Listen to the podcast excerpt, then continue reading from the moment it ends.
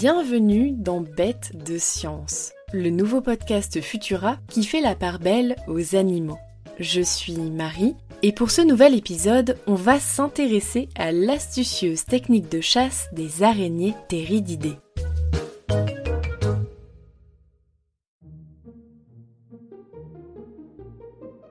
Huit pattes, une multitude d'yeux, un corps poilu, avouez rien qu'à les imaginer, vous avez frissonné.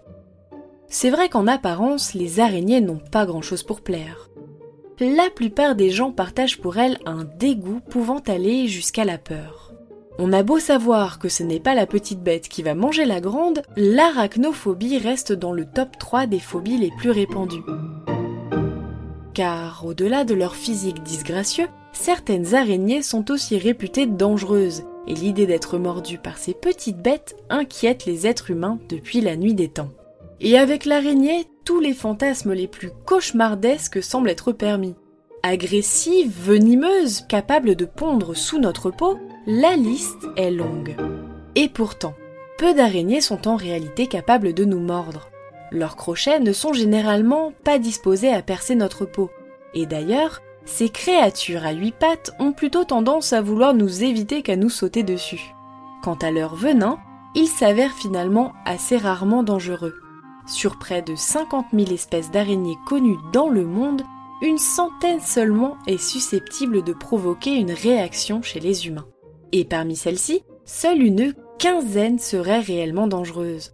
Pas de quoi donc jeter votre chaussure au travers du salon lorsque vous en croisez une dans un recoin de vos murs.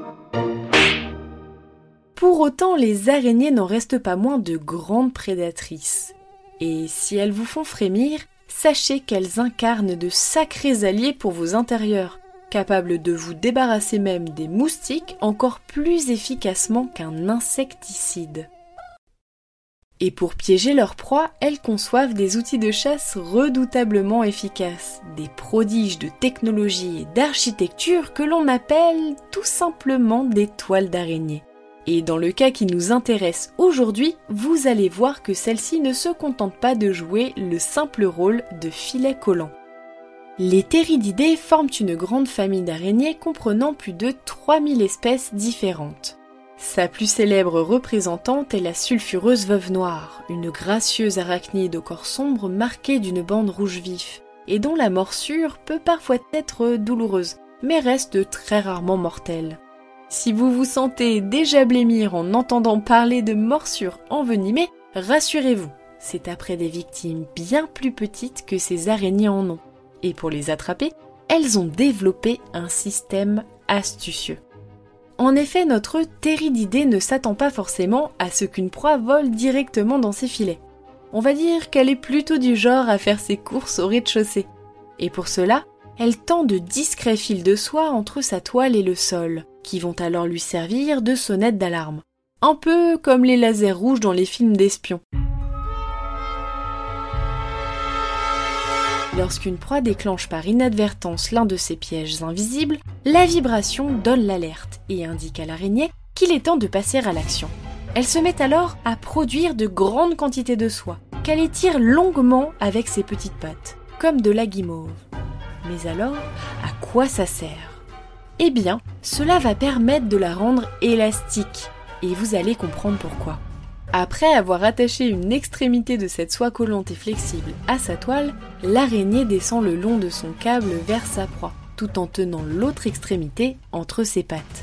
Elle la colle alors au dos de sa victime, puis recommence l'opération plusieurs fois en multipliant les câbles élastiques entre sa maison et son futur repas. Au bout d'un moment, la tension devient si forte que la fourmi, le cafard ou même le lézard décolle complètement du sol et se retrouve à la merci de notre acrobate qui lui injecte alors un venin paralysant. Et hop, livraison à domicile. Alors oui, je vous dois quelques explications car je vous avais parlé de victimes de petite taille. Mais grâce à cette stratégie, ces arachnides sont tout de même capables de chasser des proies jusqu'à 50 fois plus lourdes qu'elles. Excusez du peu. Pour réaliser tout ce travail, ces araignées font dans la dentelle et doivent apprendre à fabriquer et tisser toutes sortes de toiles pour se loger, tendre des pièges ou encore des élastiques pour attraper leur proie. Un véritable exploit d'artisanat régnait. Alors, pas si bête, les d'idées.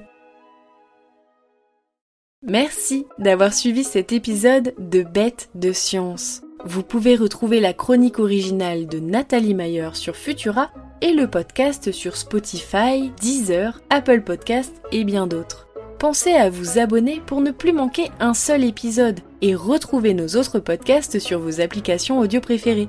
On se retrouve dans deux semaines avec de nouveaux comportements toujours aussi étonnants. À bientôt!